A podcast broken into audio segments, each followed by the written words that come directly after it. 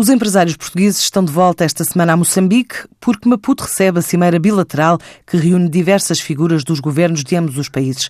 A AEP decidiu organizar a viagem antes do encontro marcado para quinta e sexta-feira. Moçambique tem uma dimensão estimada em quase 29 milhões de habitantes. É um caso de estudo entre as economias africanas, tem assumido um papel de relevo no contexto da África Austral, tendo em conta o potencial agrícola, o posicionamento enquanto fornecedor de energia para toda a região. Em 2017, a economia moçambicana cresceu 3,8%, ocupando a 16ª posição no ranking de mercados de destino das exportações portuguesas.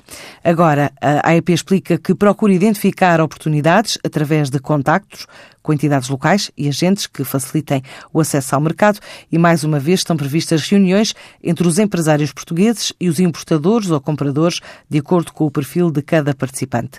Entre os setores dados como de maior interesse estão a metalomecânica, os textiles-lar, a energia, os materiais de construção, as águas e o saneamento, mas também o agroalimentar.